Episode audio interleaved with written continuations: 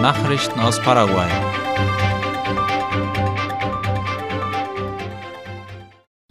Heute beginnt die Fischschonzeit. Laut einem Beschluss des Umweltministeriums ist das Fischereiverbot für die mit Argentinien geteilten Gewässer bis zum 15. Dezember gültig. Die Frist für die mit Brasilien geteilten Gewässer geht bis zum 31. Januar. Das Fangverbot gilt für Sportfischerei sowie für Handel. Verboten sind außerdem der Gebrauch von Fanggeräten sowie der Transport und die Vermarktung von Fisch und Fischprodukten. Die Ausnahme gilt für das Fischen zur Selbstversorgung. Die Gefängniswärter heben den Hungerstreik nach einer Einigung mit dem Justizministerium auf.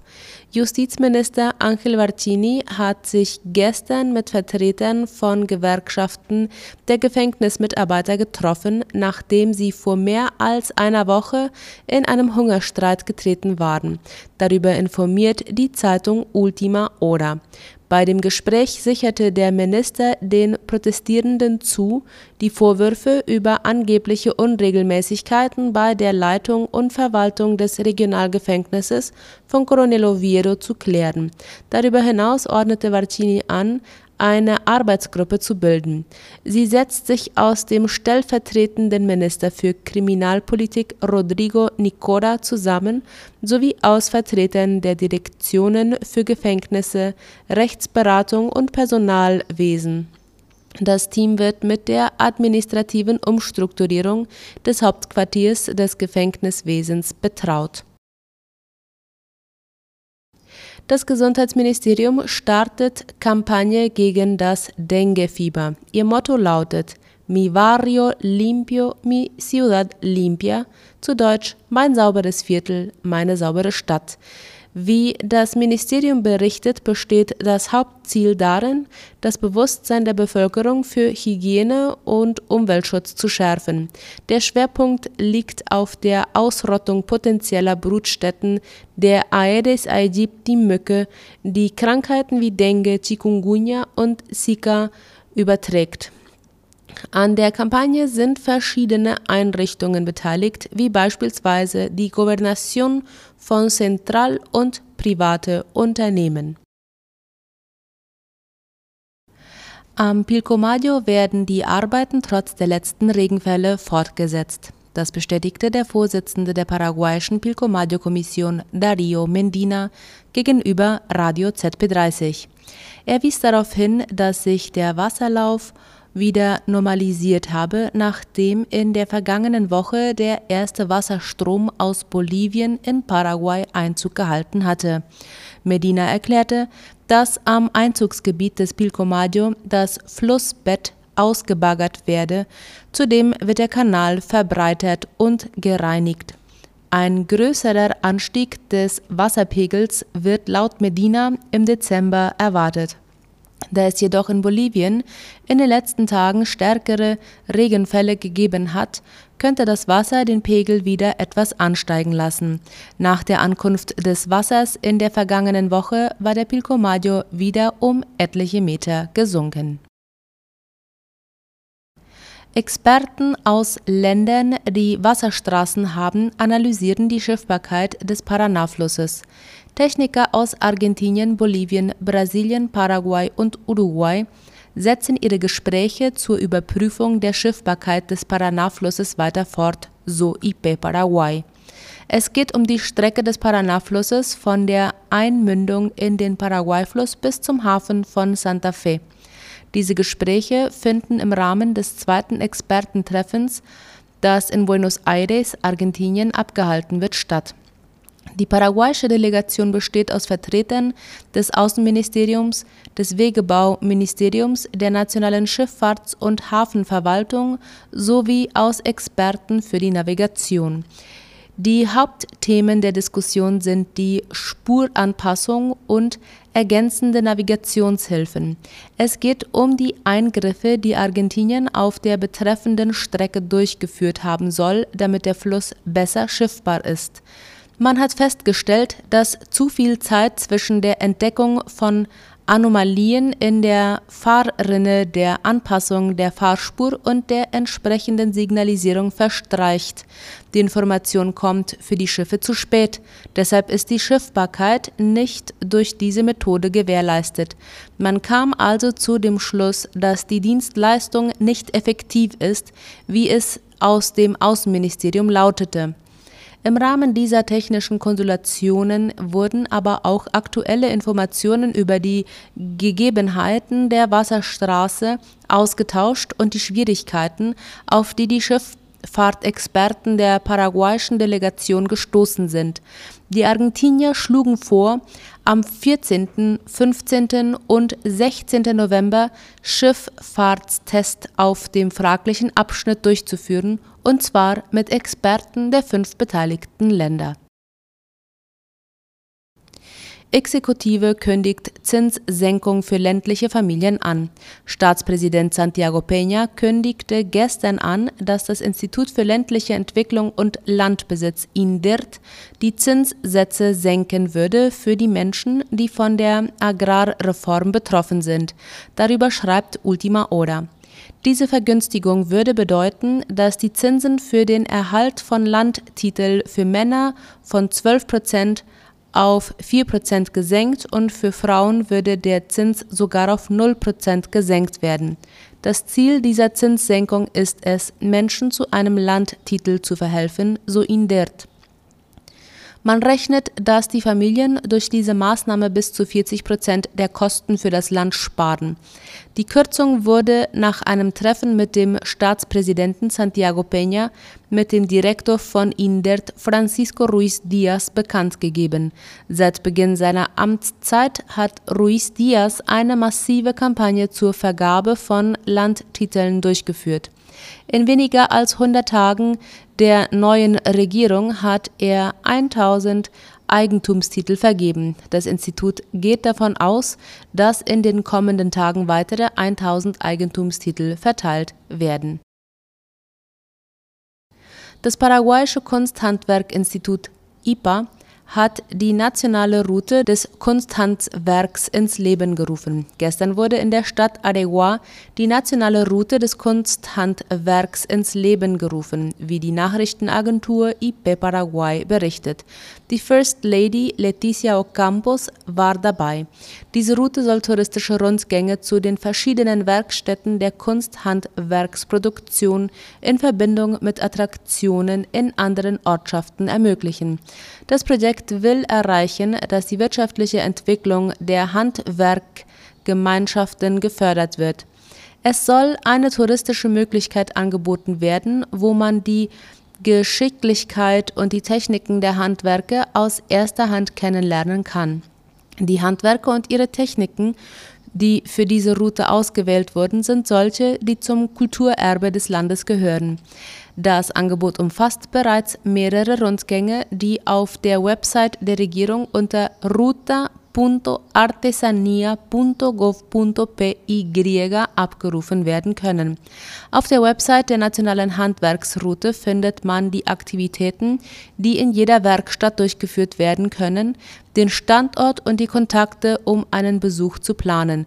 Darüber hinaus wird eine Karte zur Verfügung gestellt, mit der die Besucher ihre eigene Route erstellen können. Nachrichten aus aller Welt.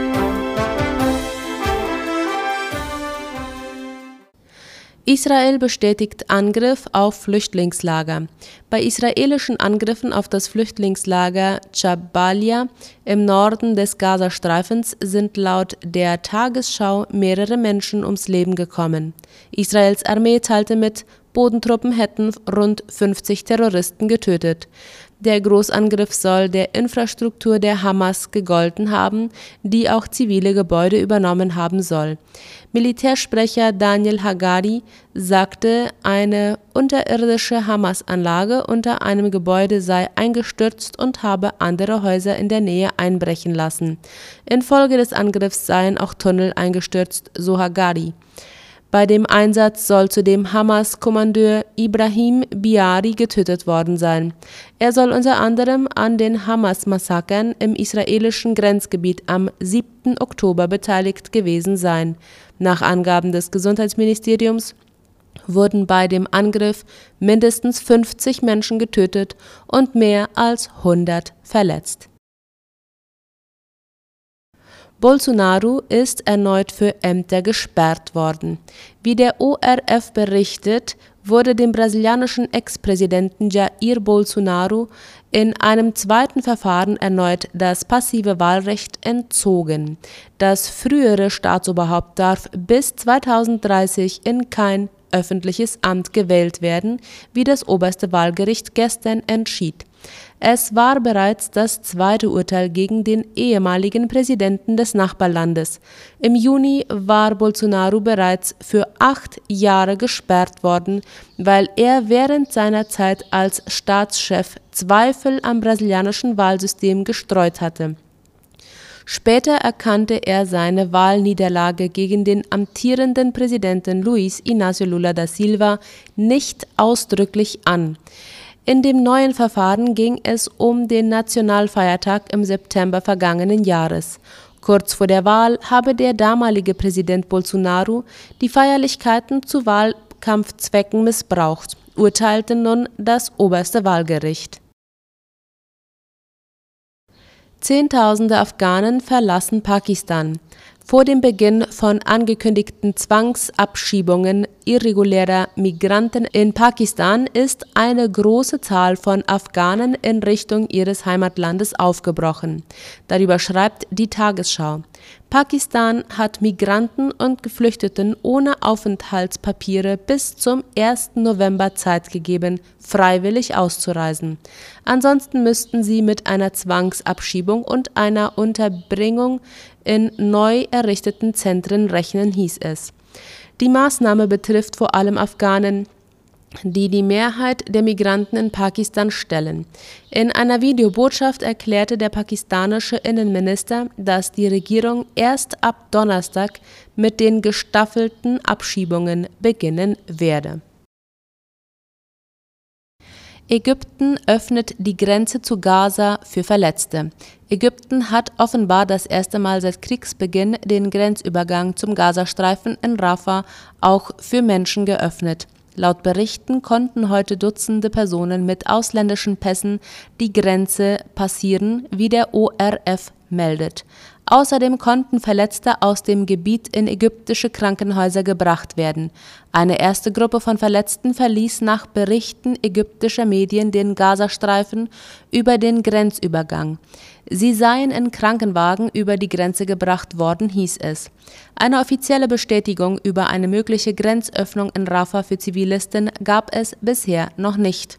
Unklar ist auch, wann die Grenze im Fall einer Öffnung wieder schließen würde. Die ägyptischen Behörden hatten zuvor die außerordentliche Öffnung des einzigen nicht von Israel kontrollierten Grenzübergangs in den Gazastreifen angekündigt. Demnach dürfen rund 90 schwer verletzte Palästinenser und rund 400 Menschen mit ausländischem Pass die Grenze passieren. Andere Quellen berichteten davon, dass bis zu 500 Ausländer aus dem Gazastreifen herauskommen sollen. In den vergangenen Wochen war lediglich Hilfskonvois die Durchfahrt genehmigt worden. Argentinien feiert heute 40 Jahre Demokratie. Heute sind es gerade 40 Jahre her seit den ersten Wahlen, die das Ende der Diktatur brachten und die längste demokratische Periode des Landes einleiteten. Darüber schreibt Latina Press. Der Jahrestag fällt mit dem Wahlkampf am 19. November zusammen, bei dem entschieden wird, ob der peronistische Kandidat Sergio Massa oder der liberale Javier Milei ab dem 10. Dezember das Land regieren wird. Bei den ersten Wahlen mit der höchsten Wahlbeteiligung in den 40 Jahren der Demokratie, etwa 85,6 Prozent der registrierten Wähler, gewann Raúl Alfonsin nach einem sehr persönlichen Wahlkampf mit 51,7 Prozent der Wählerstimmen. Die Ukraine hat den größten russischen Angriff seit Jahresbeginn verzeichnet. Russland hat ukrainischen Angaben zufolge innerhalb von 24 Stunden mehr als 100 Orte in der Ukraine beschossen, wie der österreichische Rundfunk meldet. 118 Orte in zehn Regionen seien angegriffen worden, sagte der ukrainische Innenminister Ihor Klimenko heute in Online-Medien. Die Regierung in Kiew meldete zudem einen russischen Angriff auf eine Ölraffinerie in der zentral gelegenen Industriestadt Krementschuk. Es habe keine Opfer gegeben. Rund 100 Feuerwehrleute hätten den Brand jedoch mehrere Stunden lang bekämpft. Laut lokalen Beamten wurde ein Mensch bei dem nächtlichen Beschuss in der nordöstlichen Region Charkiw getötet. Ein weiterer sei in der südlichen Region Cherson getötet worden, hieß es. In der südlichen Stadt Nikopol seien zudem eine Frau getötet und vier Menschen verletzt worden, sagte der örtliche Gouverneur. Die ukrainische Luftwaffe erklärte, 18 von 20 in der Nacht gestartete russische Drohnen abgeschossen zu haben. Uruguay evakuiert mehr als 2500 Menschen wegen Überschwemmungen. Die am stärksten betroffenen Gebiete sind Artigas, Paysandú und Salto, wie die Deutsche Welle meldet. Den Prognosen zufolge wird die Wetterlage anhalten. Das nationale Notfallsystem teilte in einer Erklärung mit, dass in den genannten Departementen 216 Personen evakuiert und 2285 Personen selbst ihre Wohnorte verlassen haben. Insbesondere in Artigas wurden 156 Menschen vom Wetter vertrieben. Denn auch wenn der Pegelstand des Uruguay-Flusses weiter sinkt, liegt er dort mit 7,9 Metern immer noch über dem festgelegten sicheren Pegel von 6,3 Metern. In Paysandú und auch in Salto bleibt der Flusspegel höher als der sichere Pegelstand. In Salto wurden 167 Menschen evakuiert und 593 konnten ihre Häuser selbst verlassen. Das nicaraguanische Parlament entmachtet den obersten Gerichtshof. Mit der Entscheidung des nicaraguanischen Parlaments werden die öffentlichen Register von der Rechtspflege durch die Justiz abgekoppelt, wie es laut der Deutschen Welle heißt. Die Nationalversammlung von Nicaragua hat gestern in Managua eine Reform der politischen Verfassung verabschiedet. Damit werden dem obersten Gerichtshof die Befugnisse über das öffentliche Register für Immobilien und Handelsgüter entzogen. Die Legislative teilte auch mit, dass sie das Gesetz über die Zuweisung des Registersystems gebilligt habe, das die öffentlichen Register der Verwaltung der Generalstaatsanwaltschaft unterstellt, die als gesetzlicher Vertreter des Staates fungiert nach Angaben der sandinistischen Gesetzgeber werden die öffentlichen Register der Generalstaatsanwaltschaft unterstellt. Das Ziel ist, die erbrachten Dienstleistungen in den Bereichen Eigentum, Handel, Personen, beweglicher Sicherheiten und der Entbegünstigten der Handelsgesellschaften zu rationalisieren und zu optimieren Gabriel Boric kritisiert den neuen chilenischen Verfassungsentwurf. Darüber informiert die Deutsche Welle. Chiles Präsident Gabriel Boric hat gestern rechte Kräfte dafür kritisiert, dass sie einen neuen Verfassungsentwurf aufgedrängt hätten, ohne einen Konsens mit den anderen im Rat vertretenen Sektoren zu suchen, der den Vorschlag für die Volksabstimmung ausgearbeitet hat. Es habe nicht einmal annähernd einen Konsensvorschlag gegeben, meinte Wodik. Am Ende habe sich die knappe Mehrheit im Verfassungsrat durchgesetzt, sagte er. Der Rat hatte am 30. Oktober ein konservatives Regelwerk verabschiedet, das unter anderem den Umgang mit irregulärer Migration verschärft und die von der Diktatur Augusto Pinochets erzwungene Verfassung von 1980 ersetzen soll. Die chilenische Bevölkerung wird am 17. Dezember 2023 darüber abstimmen, ob sie die neue Initiative annimmt oder ablehnt. Im Falle eines Nein bleibt die Verfassung der Diktatur, die das Land immer noch spaltet, in Kraft, auch wenn sie reformiert und ihrer autoritärsten Aspekte beraubt wurde. Soweit die Mittagsnachrichten heute am Mittwoch. Auf Wiederhören.